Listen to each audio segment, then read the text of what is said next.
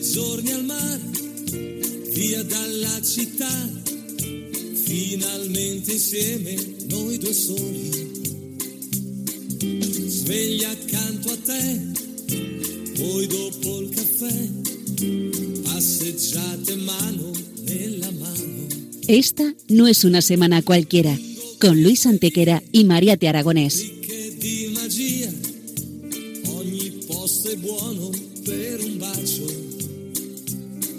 Hola a todos, bienvenidos una vez más al programa Esta no es una semana cualquiera en Radio María, con un servidor de ustedes Luis Antequera. y Mariate Aragonés.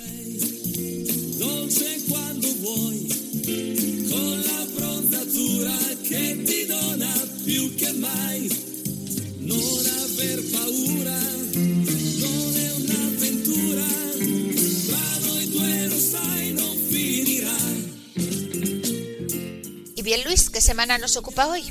Hoy, Mariate, le damos un repaso a algunos de los hechos históricos ocurridos entre un 10 y un 16 de noviembre. Una semana que no es una semana cualquiera, siete días, sette giorni, como dice nuestra sintonía, en los que han pasado a lo largo de la historia cosas que ni se imaginan nuestros oyentes, porque la historia es así, mejor y más fantástica que la más increíble de las fantasías. Comencemos pues.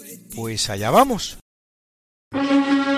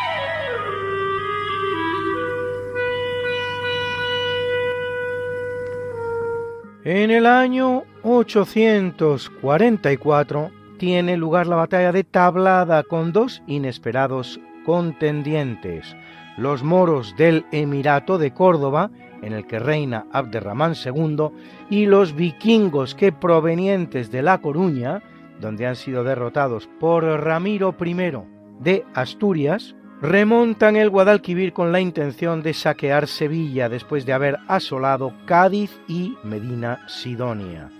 Los vikingos serán severamente derrotados, pero los supervivientes todavía tendrán el ánimo suficiente para saquear Niebla.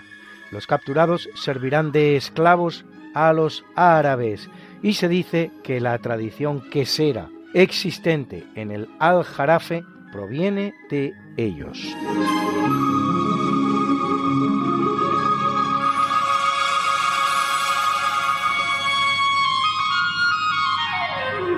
Y hoy la cosa va de concilios, porque en 1215, con la participación de 400 obispos latinos, 800 representantes de las órdenes religiosas, pero con la ausencia de componentes de la Iglesia griega, separados ya de Roma desde 1054, da comienzo el cuarto concilio de Letrán, décimo tercero de los 22 ecuménicos de la historia, el cual menciona por vez primera la doctrina de la transustanciación, o proceso por el que el pan y el vino se convierten en la Eucaristía en la carne y la sangre de Cristo, y sólo en la carne y la sangre de Cristo, dogma al que los protestantes opondrán el de la consustanciación, según el cual el cuerpo y la sangre de Cristo conviven en las formas con la naturaleza originaria de éstas, a saber, pan y vino. El concilio también impone la obligatoriedad de confesar al menos una vez al año y comulgar por Pascua y condena la herejía cátara o albigense y el joaquinismo, la herejía del abad calabrés Joaquín de Fiore, a la vez que prohibía una vez más y como tantas el retorno de los judíos conversos a su fe original.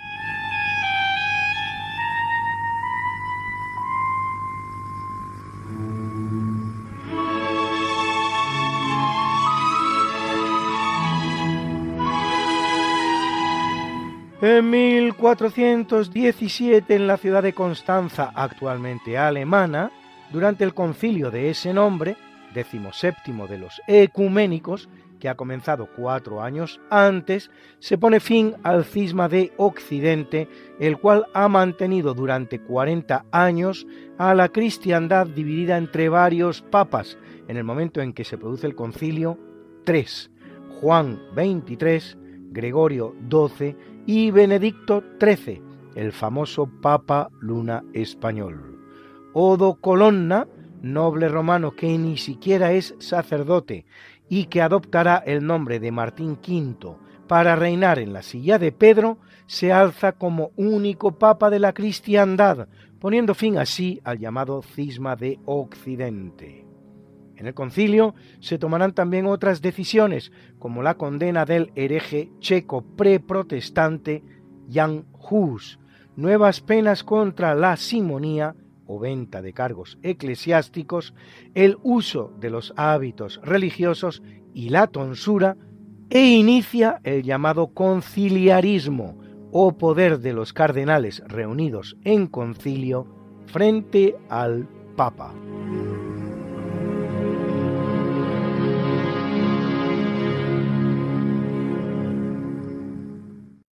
Y en 1563 el concilio de Trento, vigésimo de los 22 ecuménicos realizados hasta la fecha, promulga el llamado decreto Tametsi Dubitandum, traducible al español como aun cuando no debe dudarse, que regula el matrimonio canónico, estableciendo una serie de requisitos de forma, como la publicación previa del mismo, realizarse en presencia de un sacerdote y dos testigos, el consentimiento de los esposos y de los padres en los casos en que es necesario para la validez del matrimonio y la obligatoriedad de inscribir el enlace en los registros parroquiales.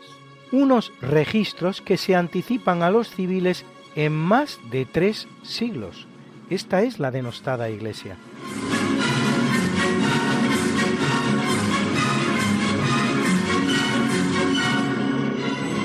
En 1494 tiene lugar la batalla de Aguere, que encarrila la conquista de la isla de Tenerife por los castellanos al mando de Alonso Fernández de Lugo. Obsérvese que la conquista es posterior a la de Granada, es decir, un paso más hacia la completa unidad de España, y posterior también al descubrimiento de América, es decir, un bastión en la retaguardia de ese proceso asumido por España de la conquista del Atlántico.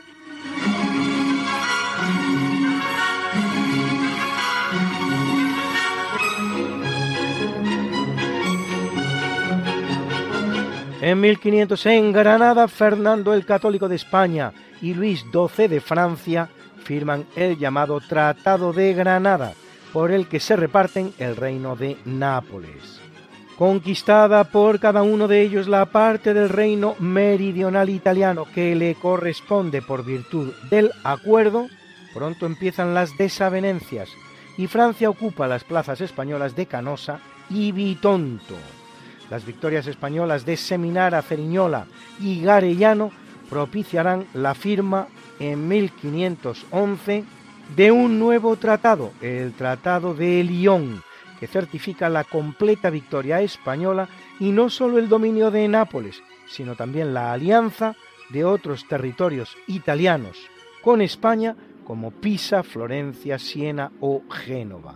La rabia del rey francés será tan grande que impedirá la entrada en el país de su propio derrotado ejército, el cual será pasto de las enfermedades, el hambre y los ataques de los napolitanos.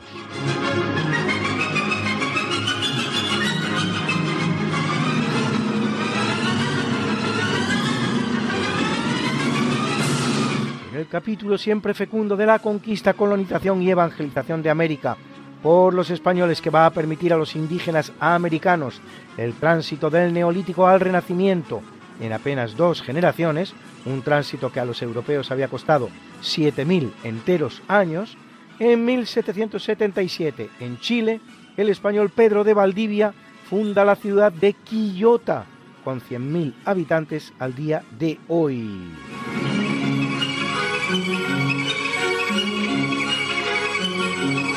Y en 1778, en Nueva Orleans, en los actuales Estados Unidos, el también español Francisco Buligny funda la ciudad de Nueva Iberia, con 30.000 habitantes al día de hoy.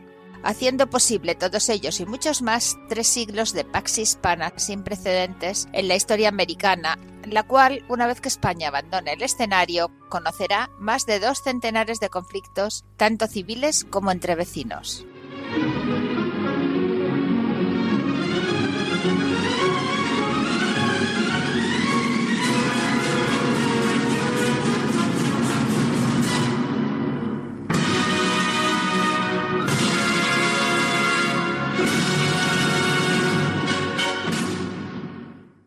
En 1620, cinco días antes de tomar tierra en Cape Cod, Cabo Bacalao, en América del Norte, los llamados Pilgrim Fathers ingleses, padres peregrinos, juran el conocido como Pacto del Mayflower, que establece una serie de reglas para la vida en común.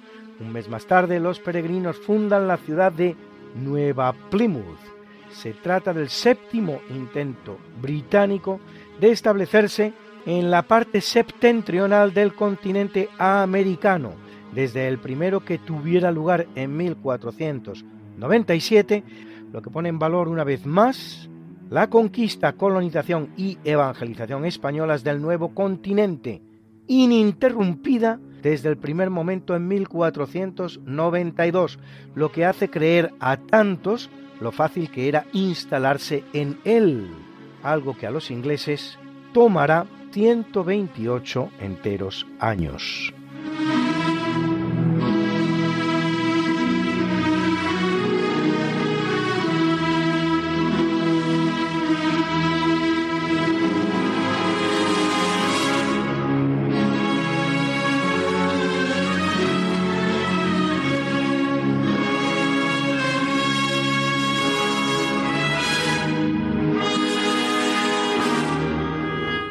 En 1680, durante el reinado de Carlos II, de simpatías católicas, que no tiene hijos legítimos, el Parlamento inglés se divide en dos grupos, coincidentes ambos en evitar una sucesión católica. Por un lado, los Whigs, futuros liberales, partidarios del hijo bastardo de Carlos, James Scott, y por otro los Tories, futuros conservadores, partidarios de Jacobo, hermano del rey, que será finalmente el sucesor los dos protestantes. Por cierto, que tanto Whig como Tory son palabras introducidas en el inglés anglosajón desde las lenguas gaélicas de origen céltico, habladas en la isla británicas, el escocés y el galés, significando Whig los cuatreros y Tory los bandoleros.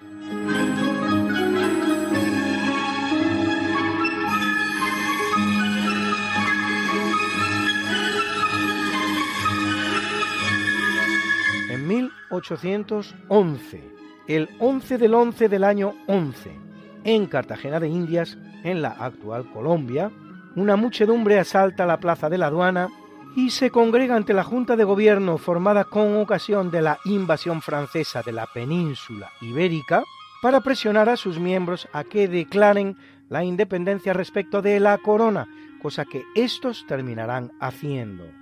Cartagena de Indias, la misma que solo 70 años antes había conseguido parar la invasión británica del continente americano gracias a la defensa numantina organizada por Blas de Lezo, se convierte así en la primera ciudad americana que declara su independencia de España.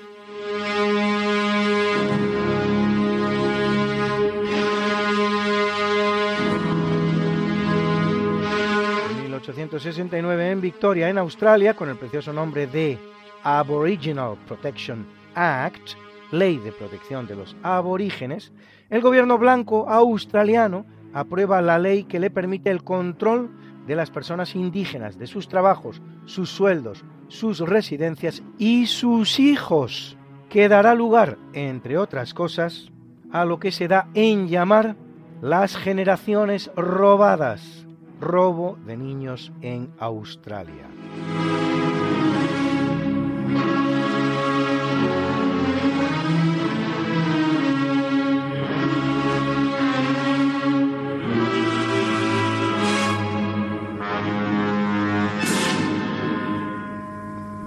En 1918 en el vagón 2419D del tren del mariscal Foch en el bosque de Compiègne, en la región de la Picardía, en el norte de Francia, a las 11 y 11 del día 11 del mes 11, se firma el armisticio que pone fin a la Primera Guerra Mundial, con la total rendición de Alemania, que ha sufrido un golpe de Estado que sustituye el Segundo Reich por una república y el Kaiser Guillermo II por el presidente socialdemócrata Friedrich Ebert.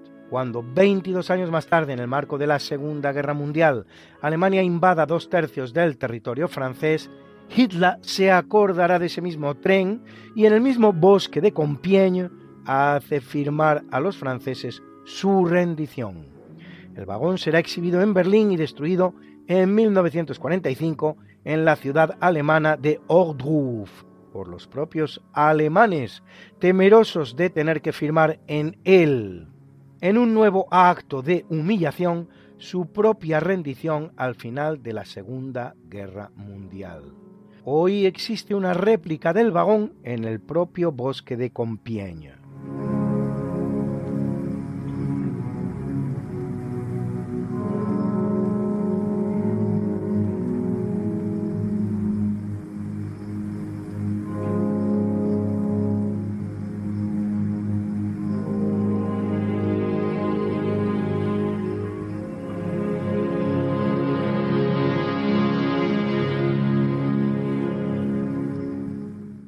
1928, dos años después de morir su padre, el emperador Yoshihito Michinomiya Hirohito es coronado monarca número 124 del Japón, de una línea imperial que arranca del año 660 a.C., lo que la convierte en la monarquía más antigua del mundo. Tras empezar su reinado como monarca con poderes ilimitados, la rendición de Japón al término de la Segunda Guerra Mundial le despoja de sus poderes y le obliga a declarar públicamente no ser Dios. ya que como tal le tenían sus súbditos, condición por cierto que le impone el general norteamericano MacArthur, convertido en el hombre fuerte del Japón tras la derrota de este en la guerra, aunque reinará hasta su muerte en 1989, periodo durante el cual Japón vivió un proceso de occidentalización con un crecimiento económico espectacular.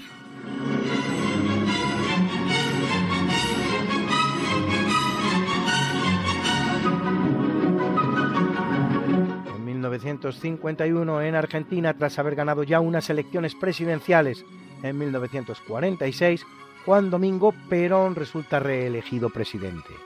Durante este segundo mandato será destituido por un golpe militar producido en septiembre de 1955.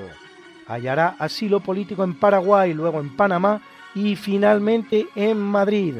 Un gesto con el que Franco le agradecía a aquel trigo argentino que tanta hambre había contribuido a paliar durante los años difíciles del aislamiento al que España es sometida por la gran mayoría de los países del mundo al terminar la Segunda Guerra Mundial.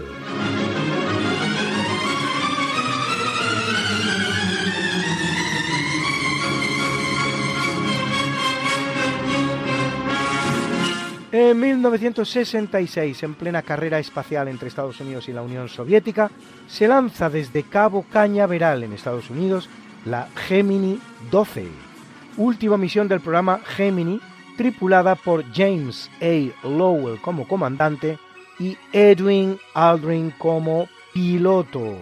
Permanecerán cuatro días orbitando la Tierra y realizando pruebas cuyo objetivo no es otro que poner un hombre en la Luna. Será la primera cápsula espacial que hará una reentrada en la atmósfera terrestre de manera totalmente automática.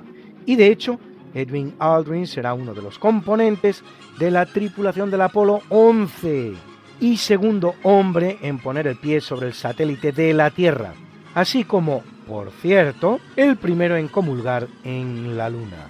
En su mensaje transmitido por radio a Houston señala, me gustaría aprovechar esta oportunidad para pedirle a cada oyente, quien sea y donde sea que se encuentre, que haga una pausa por un momento y contemple los eventos de las últimas horas y agradezca a su manera. Tomó la comunión y leyó las siguientes palabras del Evangelio. Yo soy la vid, vosotros los sarmientos, quien quiera que permanezca en mí y yo en él, dará mucho fruto, porque no podéis hacer nada sin mí. El evento había sido mantenido en secreto a causa de la controversia que había suscitado antes la lectura de un fragmento del Génesis durante la misión del Apolo 8. Posteriormente, Aldrin señalará, fue bonito pensar que el primer líquido vertido en la Luna y el primer alimento que se comió en ella fueron los elementos de la comunión.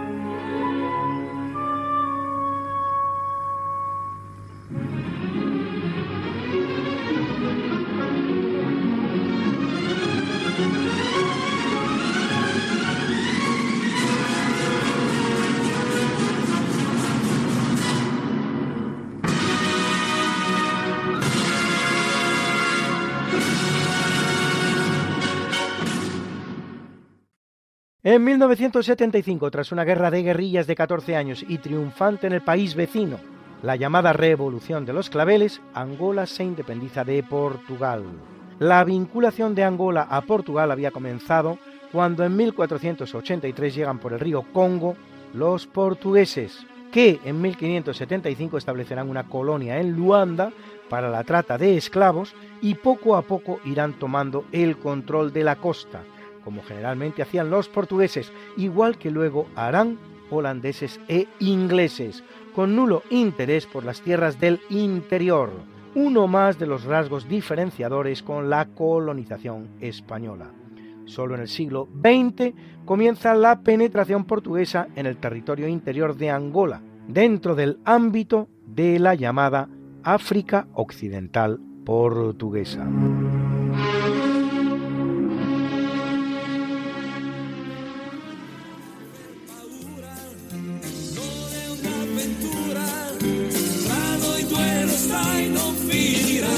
Esta no es Una semana cualquiera. con Mariate Aragonés Y Luis Antequera. la historia como es. Y no como nos gustaría que fuera.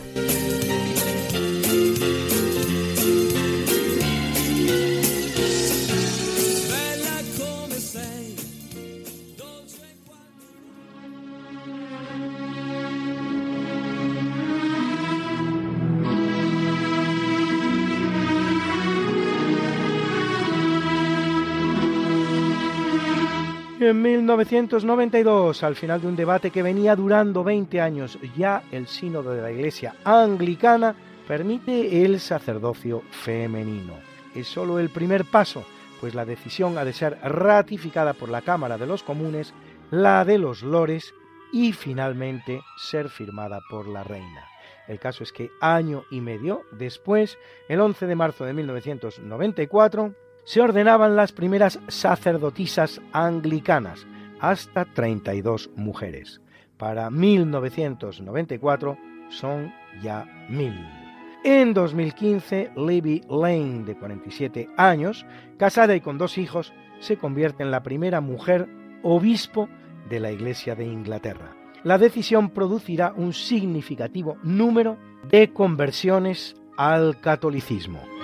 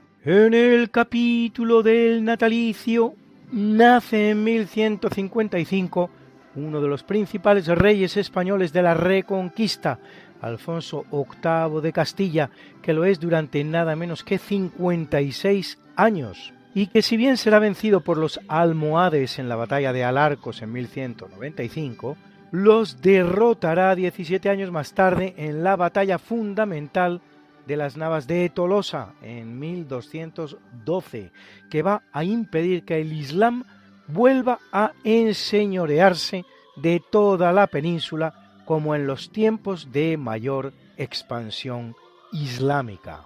Casará con Leonor Plantagenet, hija de la que es probablemente la más célebre reina del medievo, la francesa Leonor de Aquitania. Es el fundador de la primera Universidad de España, el Estudio General de Palencia, y firma con el rey Alfonso II de Aragón el Tratado de Cazola, en el que Castilla y Aragón fijan su zona de expansión en la misión de la Reconquista, un acuerdo que se corresponderá bastante certeramente con lo que luego se hará.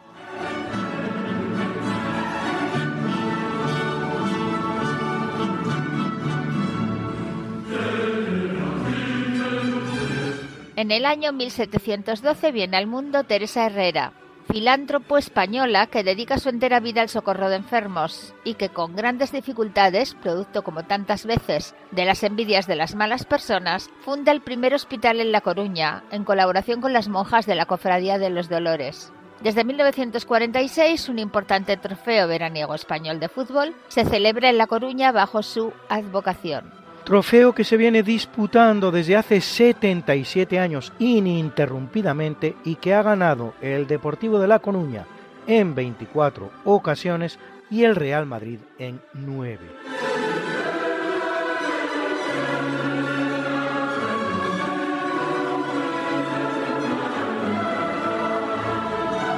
En 1748 en Portici, en el reino de Nápoles, en el que reina su padre, viene al mundo Carlos de Borbón, rey de España como Carlos IV.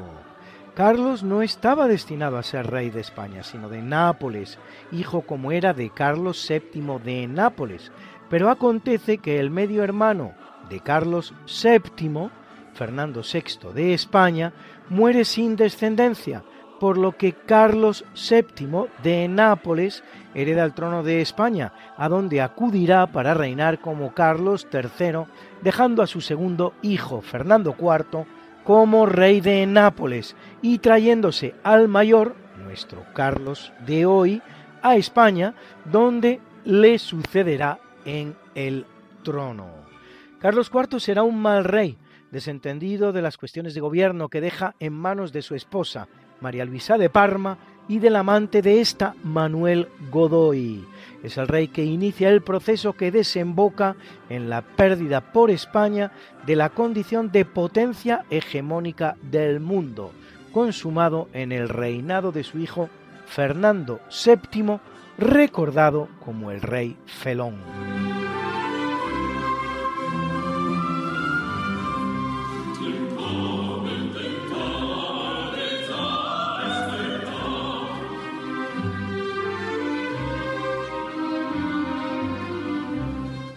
Al mundo en el año 1858 la preciosa María Bashkirtsev, artista polifacética, escritora, pintora y escultora, rusa radicada en Francia. Como escritora deja un famoso e intenso diario íntimo en cinco volúmenes que el primer ministro británico William Gladstone calificará como el libro del siglo. Como pintora deja una veintena de óleos y muchos dibujos. Se centra en el ambiente de la calle destacando obras como El Encuentro o El Otoño. La escultura es el arte que más le gusta, aunque en el que menos pudo producirse. Y también destacó en la cuarta de las bellas artes, la música, siendo capaz de tocar el piano, el arpa, la guitarra y la mandolina, y de interpretar las obras de los grandes maestros como Beethoven o Mendelssohn con solo trabajarlas tres días. Gustaba de cantar, resultando ser una excelente mezzo soprano profunda, capaz de desenvolverse en tres octavas, como María Calas un siglo más tarde. Y más cosas aún que habría hecho de no haber fallecido a la tempranísima edad de los 25 años de una tuberculosis.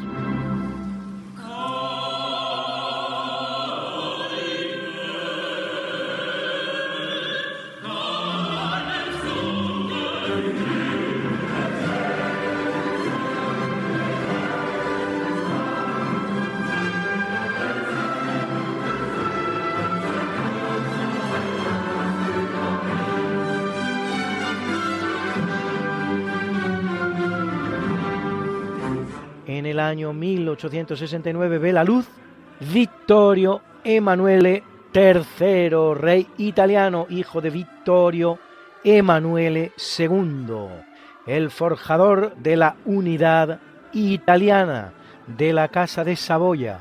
Vittorio Emanuele III presenciará el ascenso del fascismo a la cúspide del poder en Italia en la persona de Benito Mussolini y la desastrosa participación de su país en la Segunda Guerra Mundial del lado del eje junto a Alemania, con sucesivos fracasos en Etiopía, Albania y Grecia.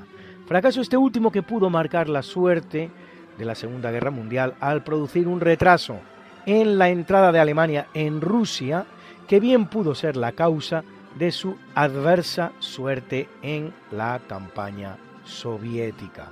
Terminada la guerra, el 9 de mayo de 1946, Víctor Manuel abdica en favor de su hijo Humberto, lo que no servirá para revertir el resultado del referéndum que se celebrará el 2 de junio, con ajustada victoria de la República, que obtiene un 54% de los votos, concentrados en la mitad norte del país curiosamente allí donde había comenzado la unificación, mientras el sur, Roma incluida, votaba por la monarquía.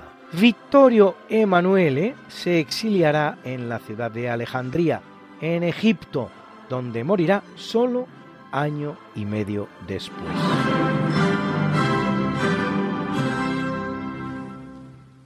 Nace en 1912 Thomas C.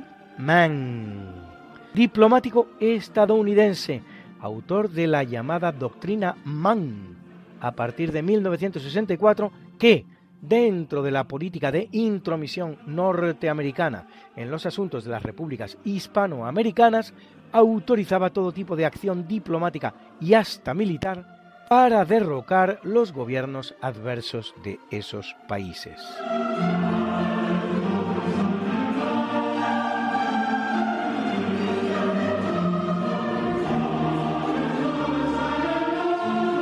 Y nace en 1958 la gran cantante española Luz Casal, de cuya voz nasal y rota, no por ello menos bella y especial, escuchan ustedes este magnífico tema, No me importa nada.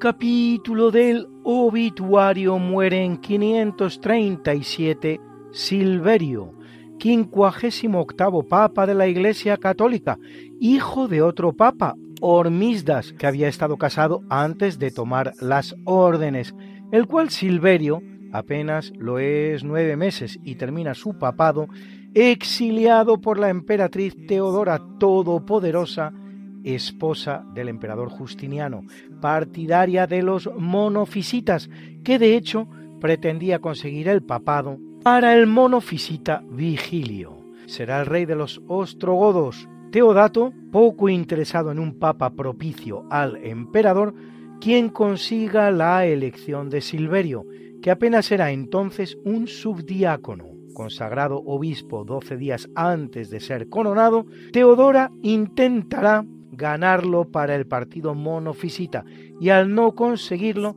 resuelve derrocarlo y obtener la sede papal para Vigilio, para lo que se vale del general bizantino Belisario, en Roma para defenderla de un ataque ostrogodo.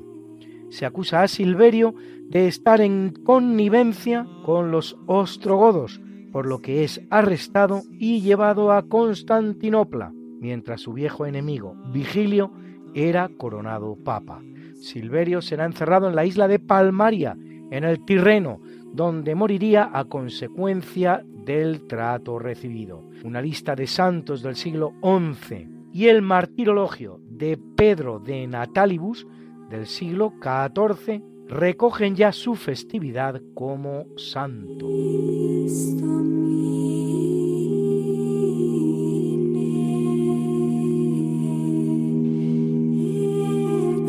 Muere en 867 Nicolás I, centésimo quinto papa de la Iglesia Católica, acérrimo defensor de la doctrina de la supremacía del poder espiritual de Roma sobre todo otro poder, lo que le llevará al enfrentamiento tanto con el emperador del Sacro Imperio Romano Germánico como con la Iglesia de Constantinopla, lo que provocará el llamado cisma fociano, promovido por el patriarca constantinopolitano Focio, el cual, aunque solo va a durar cuatro años, pone los cimientos del definitivo de Miguel Cerulario en 1054, que ha llegado a nuestros días con la creación de la Iglesia Ortodoxa.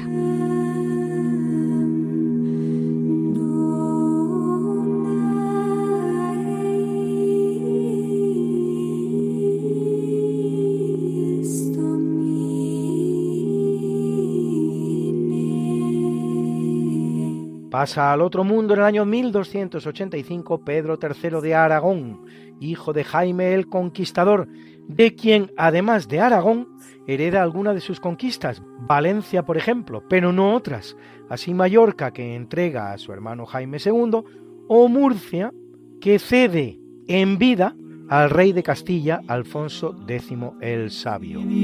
Pedro III casa con Constanza II de Sicilia, de la que recibe los derechos a la corona de la isla, que tendrá que hacer valer manu militari tras el episodio conocido como de las vísperas sicilianas, en el que las gentes de Palermo se levantan contra la dinastía francesa Anjou, que les gobierna, solicitando ayuda a Pedro episodio que inicia la vinculación de Sicilia a las coronas hispanas. Una vinculación que durará 321 años en total, el doble de lo que lleva la isla vinculada a la Italia unificada.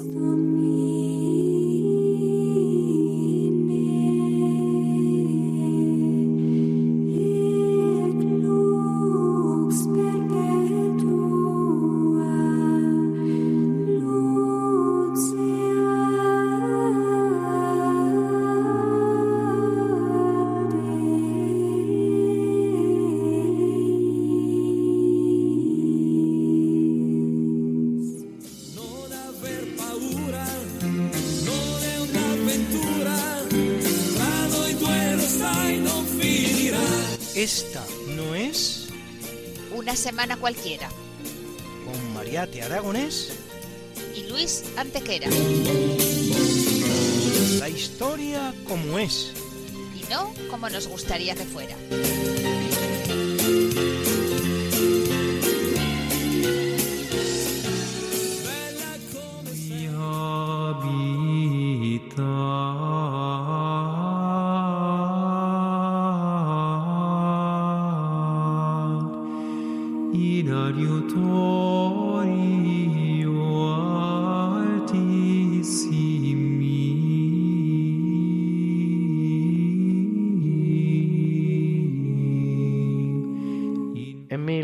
1831, Nat Turner, esclavo negro y predicador, es ahorcado en Virginia, en Estados Unidos, por ser el cabecilla de una rebelión contra la esclavitud. Durante su juicio, Turner pone el acento de su defensa sobre la contradicción de un país que se autoproclama tierra de libertad a los cuatro vientos, mientras basa su riqueza en la esclavización de una parte significativa de la población por el simple hecho de ser de otra raza. Su condena será a muerte de horca, con desollamiento y descuartizamiento posterior de su cuerpo. La verdad es que hay que tener tragaderas para inventar estas cosas. ¿eh? La rebelión de Turner, finalmente, solo conducirá a un endurecimiento de las condiciones de la esclavitud en Estados Unidos.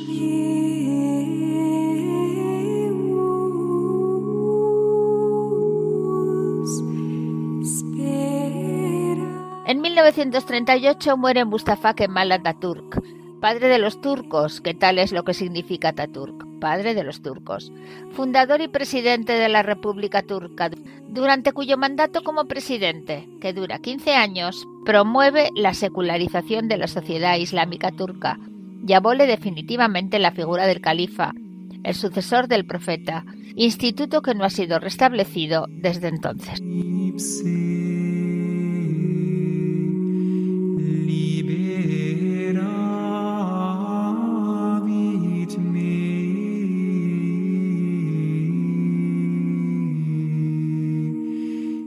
En 2004, en un hospital de París, muere Yasser Arafat, presidente de la Autoridad Palestina, antiguo líder de los grupos terroristas palestinos, Al-Fatah, que significa victoria, y Organización para la Liberación de Palestina, envenenado con polonio 210, según se sabrá después.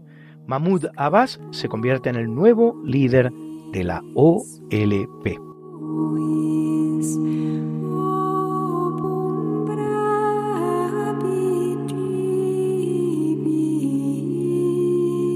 En 2014 en la India, 11 mujeres pierden la vida tras someterse a una cirugía de esterilización, que forma parte del programa gratuito ofrecido por el gobierno para reducir el crecimiento demográfico del país.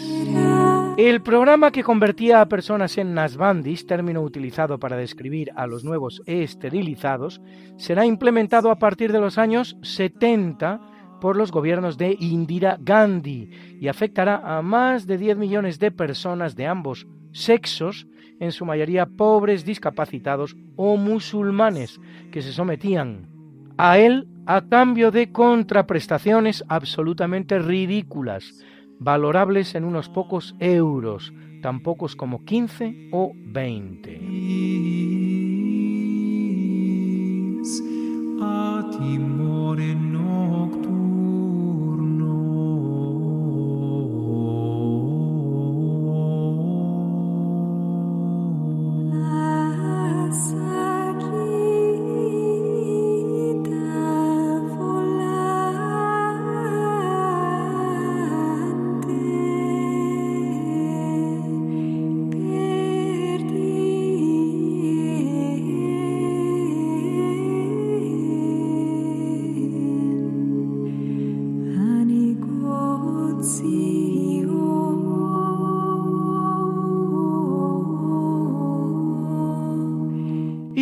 Gracias a Alberto Hernández, como cada semana, pasamos un ratito con uno de los primeros héroes de la aviación española. Escuchen a Alberto. La historia que voy a contarles hoy me viene a mí por tradición oral. Alguien me la ha contado y bueno, pues es la de la muerte del heroico capitán Méndez Parada. Este eh, oficial nació en Segovia en el año 1899, era del arma de artillería, estuvo en el RID, recibió distintas condecoraciones, pero luego hizo un curso de piloto y se pasó al arma aérea. Allí fue destinado al aeródromo de Cuatro Vientos y se dedicaba, entre otras cosas, a probar aviones. Había sido el primero que había saltado en paracaídas desde un avión militar y había organizado el primer curso de paracaidismo, también militar. Bueno, pues una mañana del mes de marzo de 1930, es cuando se dirigía su avión, vio a un soldado que estaba esperando allí, que era una costumbre entonces de que los soldados esperasen a los pilotos en camino al avión para ver si les querían llevar a dar una vuelta. Y efectivamente, pues este capitán le dijo, venga, sube tu muchacho. El chaval se llamaba Fortunato. Hacían la misión y luego si el chaval era de un pueblo cercano le daba una vuelta por el pueblo suyo por el pueblo novia. Ahí terminaba el vuelo cuando cumplían la misión y habían dado el paseo. El soldado recibía lo que se llamaba entonces el bautismo del aire. Es una práctica que hoy día ya no se hace en el ejército del aire. Bueno, pues este día aciago subieron a volar y el capitán rápidamente se dio cuenta de que tenía un grave problema en el avión, con lo cual le ordenó al soldado que tomase su propio paracaídas, el del piloto, y se lanzase, pero el soldado era inexperto, duditativo, tenía miedo, y bueno, después de un tira y afloja y demás, pues el soldado se lanzó, pero con tan mala fortuna que se quedó enganchado al parecer en el tren de aterrizaje. Nuestro buen capitán, ¿qué hizo entonces? Pues empezó a maniobrar para desenganchar el paracaídas del avión, cosa que al final consiguió y el soldado pudo tomar tierra tranquilamente sin ningún tipo de lesión. A nuestro capitán la verdad es que se le había agotado el tiempo. No pudo remontar el vuelo, entró en una barrena y se estrelló con su avión a pocos kilómetros de la base. Esta es la historia del capitán que murió por cumpliendo las ordenanzas y porque su espíritu no le impulsó a actuar bien. A partir de ese momento se creó una medalla para los tripulantes aéreos que a riesgo de su vida salvan la vida del resto de la tripulación. Él recibió un par de condecoraciones también a título póstumo y bueno, pues en su honor la Escuela Militar del Ejército del Aire lleva su nombre, Escuela Militar Méndez Parada, que está en Los Alcázares, Murcia.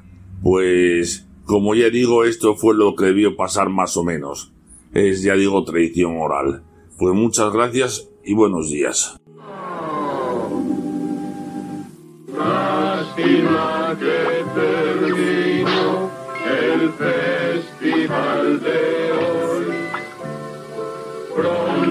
Volveremos con.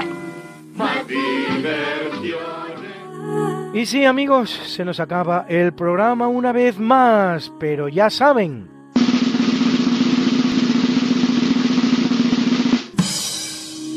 No saber lo que ha sucedido antes de nosotros es como ser incesantemente niños.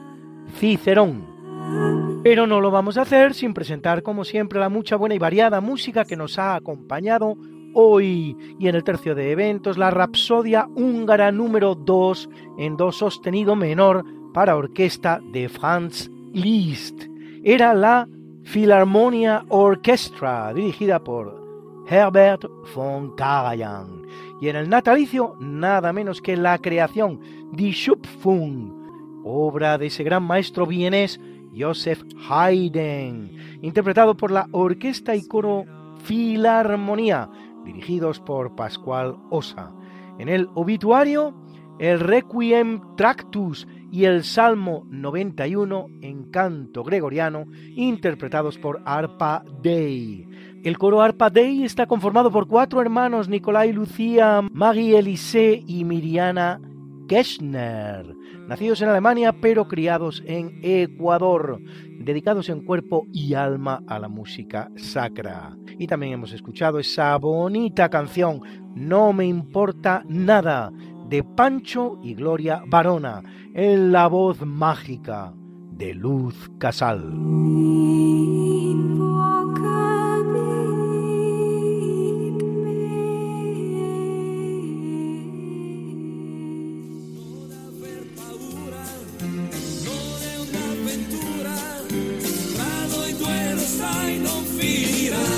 Esta no es una semana cualquiera, a que teníamos razón. La historia, ¿cómo es? Y no como nos gustaría que fuera. Hasta el próximo programa. Se despiden de ti Mariate Aragonés y Luis Antequera.